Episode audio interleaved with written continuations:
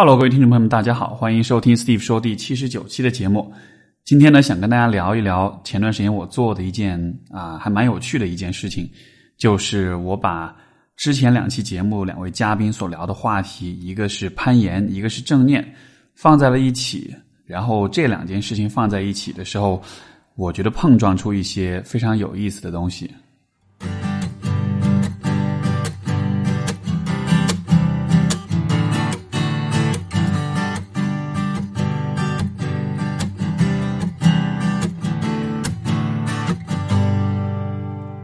那是这样的哈，就是上一次最开始我是跟学霸猫聊了正念，然后呢又和啊 c a l o d o 聊了攀岩，这两件事情其实一直都是我蛮喜欢也蛮感兴趣的啊，也一直都在做的两件事情。然后当时其实聊完之后就会觉得说，哎，如果把这两件事情结合起来会发生什么？啊，因为首先说到攀岩，就是不知道各位听众朋友们有没有去尝试过哈？我觉得这是一个呃。因为曾经有一段时间，我非常上非常上瘾攀岩这件事情，每个星期至少要去那个岩馆，至少要去攀一次，持续了还蛮长一段时间的。呃，怎么说呢？这是一个很有意思的一个运动，因为就是你在攀岩的时候，你会向上爬，这个向上的过程，呃，首先就是它有一个很清晰、很明确的目标，对吧？它不像比如说跑步或者是瑜伽这样子的一些运动。他的目标大约也有，但是呢，就他没有那种很清晰的对于目标的那种衡量感。但是攀岩的话，就是这个岩壁，你从下到上，你攀到顶，它的完成是非常的清晰，它的完成度是非常清晰的。我们在攀的过程中，对于完成这件事情的那个感知会非常的啊明确。然后第二个很有意思的事情就是啊，尤其对于初学者来说，虽然有保护绳，虽然有安全绳的保护，但是。你其实，在整个过程中还是会很害怕掉下去，就是你会很害怕失手或者是失败。虽然如果你真的失手，你只是会往下掉落那么半米都不到的距离，因为很快安全绳就会把你拉住，然后你就会悬空。但就是这种可能掉下去的这种恐惧感，其实是非常真实的。甚至我会说，可能对于很多初次就尝试攀岩的人来说。可能会真的是有那种类似啊，就是生存受到生存的安全受到威胁那样一种害怕，对死亡的恐惧，甚至都有可能会被激发出来哈。就所以这个运动是，我觉得很多运动都不会带来这样的体验。所以我一一初初次接触到攀岩，我就会特别的上瘾，因为这种体验太好玩了，在生活中你很难有机会能够有这样的体验，而且就是。当你把自己放在这样一种体验当中的时候，你其实是能够看到，就是有关自己的一些你曾经没有注意到的一些部分。然后呢，正念呢，又是一个我最近其实研究的比较多、关注的比较多的一个话题，因为我也发现说，其实有蛮多生活中的问题都可以通过正念来去解决啊。所以我啊，前段时间做的一件事情是什么呢？就是我在上海做了两期线下的这个工作坊。这工作坊就是攀岩 X 正念，就是这两件事情放在一起做会发生什么？然后每一期工作坊招募了十位学员过来，基本上我带他们做的事情就是把他们带到一个岩馆里面，然后呢带他们攀岩。但是不，但我们不光只是攀岩，在攀岩的前后会有一些啊自我报告的问卷，这些问卷会。啊，引导学员去讨论，呃，去思考，就是他在攀岩过程中的一些体验。然后呢，攀完之后呢，会有一些讨论，然后呢，会教大家一些正念的方法。啊，我们会做一些探讨，在攀岩的过程中，你对自己的一些觉察跟发现。然后我们再去做第二次的尝试的攀岩。然后呢，就很有趣，你就会看到说两次攀岩的这个体验。啊，这个流程是这样的，就第一次第一轮攀岩。一来了之后，大家先相互自我介绍，然后认识，然后我们就直接就上岩壁。啊，几乎每一个人都是初次攀岩，就大家都是第一次尝试体验，然后就去爬。爬的路线可能是比较简单那种路线，但就这个过程，其实对于不少人来说会很害怕，会啊爬不下来，会对自己不自信，然后会放弃，会发生很多很有趣的事情。爬完了之后，我就会给大家发一张问卷，大概会有这样一些问题，就是。这个爬的过程中，你觉得刚才这个啊，攀岩的过程它有多难，你打个分；你对自己的表现如何，你也打个分。包括就是在攀岩的过程中，呃，你有注意到自己的什么？就是某些就是什么事情令你印象很深刻？有没有一些想法、一些感受啊？一些细节会让你印象很深刻？然后我们在这个分享的过程中啊，比较普遍就会看到大家会有会说到这么几点。第一个就是说，第一个当然就是说害怕了，对吧？因为啊，岩壁这个高度还是蛮高的，应该最高应该是有三十多米吧，三十到我估计是三十米左右的一个高度。所以你其实，在岩壁上的时候，其实会很害怕，就是掉下去或者失败啊。第二就是说，这个爬的过程中。其实人们很容易有那种自我怀疑跟自我放弃的那种念头。你爬到一个地方，这个地方你可能有点上不去，你的体力有点不够，你又比较紧张，然后你也比较害怕。在这种时候，其实人们很容易做出的选择就是放弃。所以有不少朋友就是其实爬到一半并没有完成整个路线，然后就下来了。然后还有一种状况就是说，有的人会担心说：“哎，有人在看着我。”那我是不是应该尽量往上爬？因为如果我爬不到顶的话，别人是不是会对我有什么想法？是不是会嘲笑我？然后，其实我们就就这些想法做了一些一些讨论啊。我其中会问大家的一个问题，就是在这个岩壁上的表现体验，你觉得能否联系到生活中你的其他方面的一些表现？然后，其实就呃很有趣，就是有些朋友就会联系到说，好像我在生活中也是这样一个人。我其实蛮在乎别人的看法的，或者说啊，我在失败的时，我在困难的时候，其实我蛮容易放弃的。所以就是，我觉得攀岩这个事情的一个很有意思的点，就是因为它给你的压力和那种恐惧、焦虑感是很真实的，它对你的身体的挑战，那种啊很累的感觉也是很真实的。所以说，在这种非常真实的状态之下，而且你是没有退路的。对吧？那么在这种很真实的情况之下，其实你这个人真实的反应就会被调出来，因为就是比如说平时我们自己聊，我是一个什么样的人，人们都会倾向于把自己说的比较好，我们都有自立偏差，我们都会就是像在这个像在这个统计学上做调研的时候，self report 就是自我报告，这个往往都是偏差比较高的一个。啊，一种获取数据的方式，因为人们都会倾向于高估自己各个方面的这个表现。但是，当你在岩壁上的时候，你所做的选择、你的行为、你的感受，其实是非常真实的。所以，当我们有了这样一个很真实的一个数据的时候，我们看待自己就会啊比较坦诚一些吧。这种坦诚带来的就是，大家会意识到说，哦，其实生活中我好像也是这个样子。然后，然后呢？就是我会跟大家有一些啊探讨，包括就跟大家讲说正念到底是什么东西啊？因为正念简单来说，就是你能把所有的注意力都放在当下此时此刻正在发生的事情上面。因为如果我们从正念的角度去看的话，就是会看到说许多人在攀攀岩的过程中，呃，他的体力其实并没有完全耗尽，他其实可以往上爬。但是因为在爬的过程中，脑子里会想很多东西。有的人会想我爬不动了，我累了；有的人会想我应该是到不了顶的；有的人会想别人在看着我会说什么。所有想的这些东西，其实都不是当下此时此刻正正在发生的事情。这个就之前我跟学霸王那期节目，大家有听的话，我们其实也有这样一个观点，就是就是人们很容易就是要么就活在过去，要么活在未来。那当你活在过去的时候，你就是单，你就是在我们说反刍啊，有个词叫做反刍，就是 ruminate，中文翻译过来翻成反刍，因为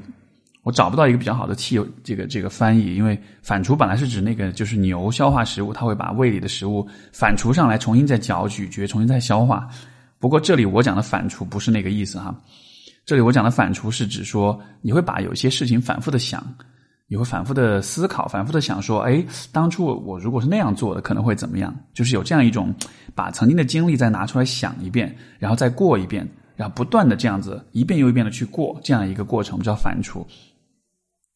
所以，就是当我们活在过去的时候，我们是在反刍啊过去的经历，而当我们在活在未来，我们就是在担心、焦虑未来可能发生的事情，对吧？所以你会看到，其实很多人在攀岩的时候，虽然他在攀，但是他的心境、他的关注、他的注意力，并不是在当下这件攀岩的这个动作上面。他担心的要么就是过去，要么就是未来。而我们会发现，说当你的注意力都放放在过去或者未来的时候，你其实会很容易有各种各样的杂念出来，放弃也好，自我怀疑也好，羞愧感也好。然后这些感、这些杂念出来的时候，它其实会影响到你攀岩的表现的。那事实上也证明，许多人攀岩，呃，放弃或者是失败，往往并不是因为他的体力真的不够了。因为客观的说，我给大家选的那个路线其实是非其实是相对来说是比较简单的，就是说，只要你平时有正常的、有一定的运动的这个基础，那么你的身体素质、力量是足够支撑你到顶的。实际上，很多人下来之后也说，他们明显感觉到自己并不是因为疲倦、因为累而放弃，而更多的是因为心里面的许多杂念而放弃。所以说，就是当我们帮帮当我帮大家看到说你有许多杂念的时候。那么我们就需要明白，正念能够做的是什么呢？正念就是一个需正念是一个需要你去练习的过程，就是我们能够始终把注意力放在此时此刻正在发生的事情上面。这个这其实是一种能力，因为人是本能的会去想过去或者未来的啊，所以我们是需要刻意的去培养这种能够专注于当下这样的一种能力。然后，当然，现场我们做了一些小练习，呼吸的练习、散步的练习，就是在做一些很简单的事情。但这个过程中，我要求大家注意力放在你的呼吸上，然后你只想此时此刻正在发生的事情，你不要想其他的任何事情。如果你有想的话，没关系，那你就让这个念头过去。但是你还是把注意力回到啊此时此刻来。就是说，关于正念，我觉得很重要的一点是回来，因为有的人会觉得说。我要清空自己的大脑，好难啊！我不可能什么都不想，是很难。但是正念的点不在于你要完全的清空你的大脑，你的大脑是没法清空的，想法随时都会有，过去跟未来随时都会冒出来。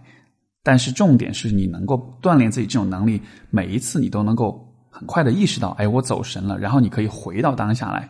所以做了这样一些练习之后，再让大家再回到岩壁上，第二次很多人攀岩的体验就会完全的不一样。许多人就会发现，这次爬完之后下来，我们也会有探讨，也会有这个调查表去填写、去思考、去分享。然后很多人就会说，这次攀岩我感觉比上一次真的容易了很多。这个容易不是说身体上的容易，因为线路是同样的难度，甚至有些人第二次爬的是更难的一条路线，就是身体上的挑战好像是变难一些，但是心理上那种主观的感受却发现好像变轻松了。因为这一次你在爬的时候，你在关注的是当下你在做些什么啊？你要如何往上爬？然后很多人会意识到说，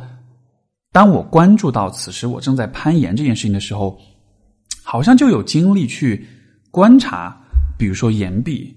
观察每一个爆点，去观察每一个可以踩、可以抓的地方，然后好像我之前过不去的地方。我突然就能够发现，其实是有一些我没有注意到的一些细节的。其实有一些方，有一些方法是可以搞搞明白，是可以想，是可以想办法去解决的。所以就很有趣，就是我们可能本能的觉得，我对这件事情要很上心，我要很担心、焦虑未来，我才有可能把它做好。实际上，你越担心，你的注意力就越放在未来，而不是手头的这个任务上面。而越是这样子的话，你就越没有办法注意到，其实很多时候遇到困难的时候，你其实是可以找到突破口，你是可以找到很多有帮助的、有用的细节的。只是你注意力不在此时此刻，你就没有看到这些细节。然后有另外一些朋友也会讲说，就是相比于上一次、这一次的攀岩，可能到了最后他也放弃了。但是他放弃是因为他确实没有体力了，确实手抓不住了。像那个有啊，有些女生她可能运动相对少一些，或者她是那个上肢力量相对弱一些，她确实是到最后手是抓不住了，就不得已就下来了。但是这一次下来之后，就不会比上一像上一次会有那么强的那种挫败感、那种失败的感觉。为什么呢？因为这次你下来的时候，你知道。你的放弃不是你的选择，你知道你的放弃是一个不得已的结果，是因为你确实没有体力了。这样的放弃和那种主观上受不了了，然后那种放弃，我觉得其实是啊一个非常非常重要的区分，就是说，我们其实对失败、对放弃这样一些东西，我们本能的会有一种抗拒，就觉得放弃是不好的，失败是不好的。可是我觉得这里面就是关于放弃这一点，其实真的是也是分两种不同的情况。就我我说这个放弃就是指生活中的放弃哈，但是我们用攀岩这件事情来做类比，哪一种放弃是比较容易接受的呢？就是刚才我们讲的那种，你最后的放弃和失败不是因为啊你选择了放弃，而是因为你确实达到自己能力的极限了。在这样的情况之下，你是可以接受这样的结果的。因为你知道，不论你再怎么尝试，这就是你能达到最好的结果了。这种放弃不会让人感到挫败，不会让人感到羞耻，也不会危及一个人的个人价值。而如果你的放弃是因为其实你知道你还有体力，但是主观上你决定算了，不行了，我就这样了。这种放弃，当你下从岩壁上下来之后，心里面感觉会很糟糕。因为你会知道，说其实这不是你能达到的最好的啊水平，其实你可以做得更好，只是因为你好像被你自己打败了。在这样的情况之下，这种放弃就会威胁到一个人的个人价值，你对自己其实就会有更多的自责、跟批判、跟否认。所以这种这种放弃其实是会让人感到是是蛮苦涩的。那么，我觉得正念它给人带来的一个帮助，就是它能够帮助你。全神贯注的做当下的事情，从而你可以把自己的能力发挥到最最大，发挥到最极限，从而最后不管结果如何，你都能够接受这个结果，因为你是知道你已经做到最好了啊。所以这是我在这个攀岩的这个活动中，攀岩正念这个活动中，跟大家分享的，或者说听大家分享的一些我觉得非常非常有趣的一些方面，然后啊。因为攀岩的这个路线，我今我会跟很喜欢讲这句话，就是其实攀岩的路线很多时候就像人生路一样，在这个路途上有一些时候会比较难，有些时候会比较顺，有些时候你会想要放弃，但是你没法停下来，你必须得一直往上。而这个一直往上的过程中，每一个人都会有他自己独特的心路历程、独特的内心体验。那么，只是呢，攀岩是把。人生路浓缩到这个短短的几分钟的攀爬的过程中了，所以会看到很多的东西。啊，各位如果感兴趣的话，如果你没有尝试过攀岩，我真的还蛮鼓励你。就也许不是每个人都会爱上这门运动。就坦诚的讲，像我自己攀了一段时间之后，慢慢的我热情褪去了，现在就不是经常去攀了。但是如果要攀的话，我还是蛮有乐趣哈。就是也许不是每一个人都会爱上这项运动，但是我觉得至少作为一种体验跟尝试，你能够爬那么两三次的话，其实是能够从这个过程中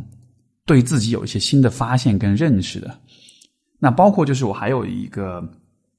啊，有一个工作坊的学员，他也讲说。有一个很有趣、很可以说很神奇的体验，就是他发现，在攀的在这个爬的过程中，他到了某一个时候，他觉得自己可能上不去了。但是那个时候呢，啊，因为立刻想到了我们所讲的关于正念的一些东西，然后就把注意力回到当下，就开始调整呼吸，然后开始观察，然后呢，他就在爬，然后结果就爬上去了。而且最开始他觉得我可能这个。三十米的岩壁，我顶多爬到十五米，我爬到一半，我估计就差不多了。然后爬到十米的时候特别累，过不去了。爬到十五米的时候，觉得我是不是可以不爬了？但实际上最后他一口气爬到顶了。爬到顶了之后下来，就会跟大家讲说，我对我对我自己今天有了一个新的发现，就是我觉得很难，我觉得很困难的时候，我觉得这个地方我真的过不去了的时候。我发现这种感觉好像它不一定是真的，我觉得这个是一个非常好的点，就是很多的时候我们对于事情的困难程度那种评价，其实是会怎么说呢？其实是会受到我们主观因素的影响的。那个啊，认知认知疗法这个创始人哈，Aaron Beck 贝克，呃，他。提出过一个概念，叫做 emotional reasoning，就是情绪推理。什么意思呢？就是指当我们的当我们在情绪非常强烈的情况之下，我们会把这种强烈的情绪理解为是呃某一种客观存在的事实，即使是实际的证据是相反的。就举个例子，比如说你攀岩，你攀到一个地方，这个时候你很累。然后你心情也很糟糕，你也觉得很痛苦，然后这个时候你就会觉得这条路线太难了，我肯定爬不到顶。这个我肯定爬不到顶这样一个判断，我们会认为这是一个客观存在的事实，而现实上的表现是，实际上这条路线很简单，实际上比你身体素质更差一点的人，他也能爬到顶。但是因为你在那个情绪很糟糕、那个感觉很糟糕、身体和精神都很痛苦的情况之下，你就不会接受这种客观事实，你会真的相信你的这种感知，它就是事实，我就是爬不上去，对吧？可是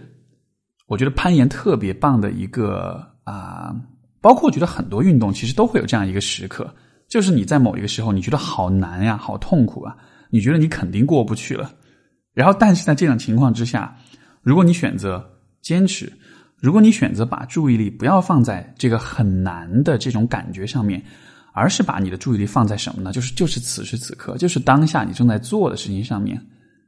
呼吸，调整你的呼吸，关注到你此时此刻的身体的感受，关注此时此刻你手头要做的那个事情，然后你会发现你就过了，你就过去了。然后过去之后，你回头来看，你会发现，天哪！我刚才认为我百分之百不可能上去。那是多么可笑的想法！因为实际上我真的上去了，所以就是这样的一个体验。我觉得总结出来的一个点，就是很多时候我们对于困难、对于很多事情的这种感知，尤其是对于那种就是主观上带来很大精神压力、很大痛苦的那种事情，我们对这些事情的感知，我会我跟我会跟大家，就那天在活动里面会跟大家讲，就说有的时候就不要把你的这种感觉当成是事实。你需要去学会去质疑这种感受，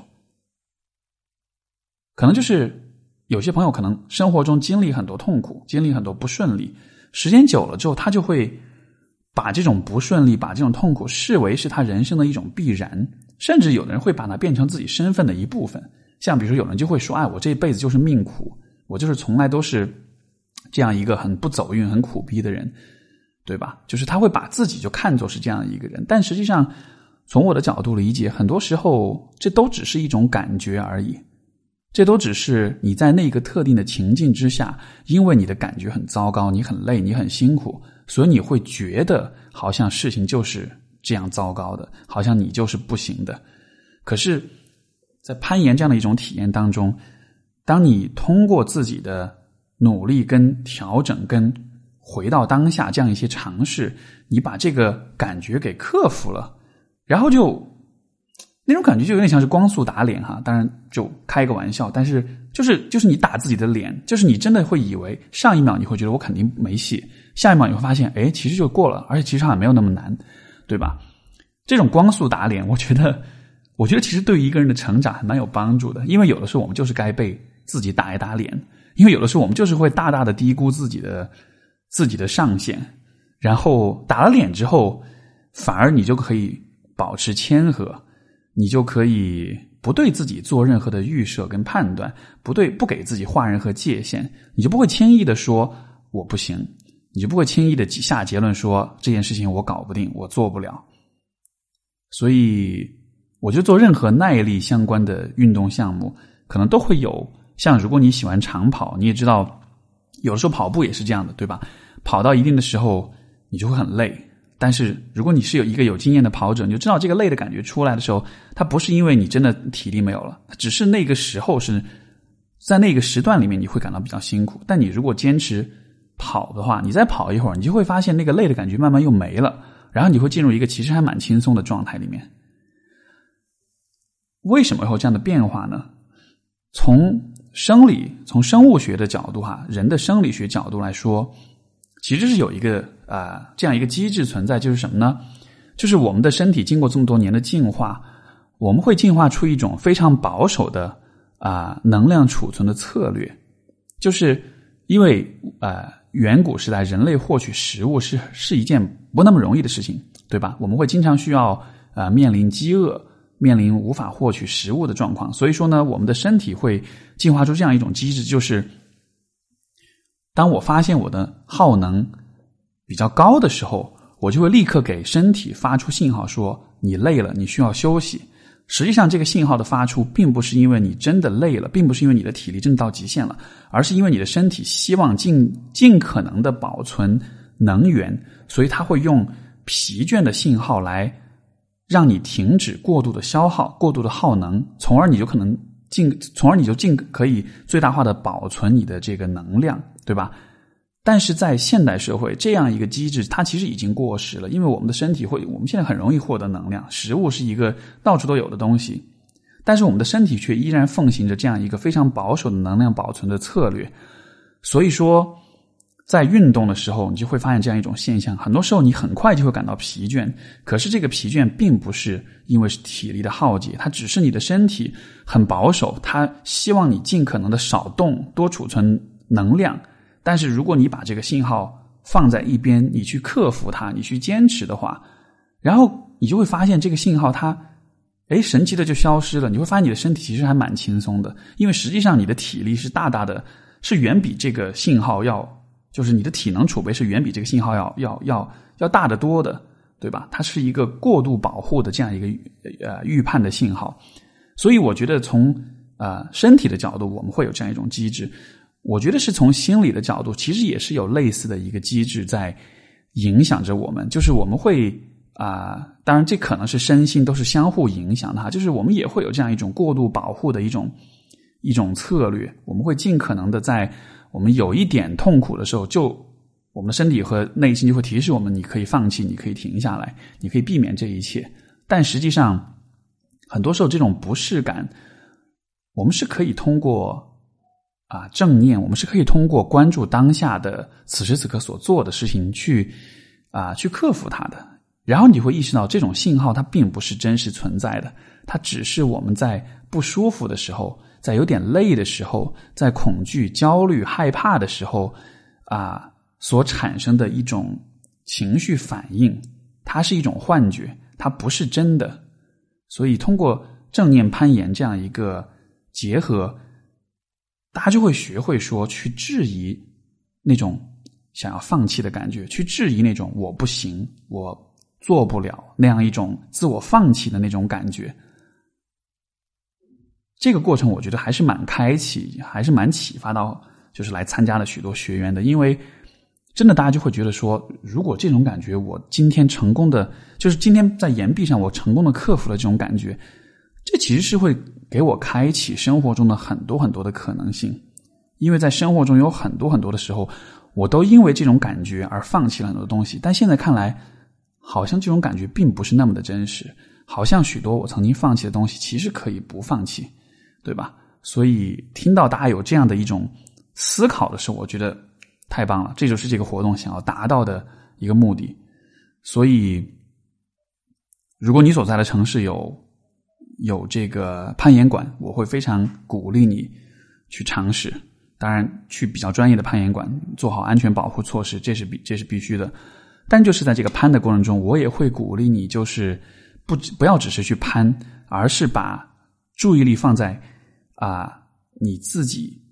此时此刻当下的这个过程中。然后在攀完了之后，你其实可以在休息的时候，你可以去做些反思，做些内省。就是这个攀的过程，你的想法、你的表现，尤其是你在面对困难、你在面对啊很痛、身体、心灵很痛苦的时候，你的反应是怎么样子的？我觉得这是一个非常好的自我发现、自我探索以及自我提升的这样一个练习。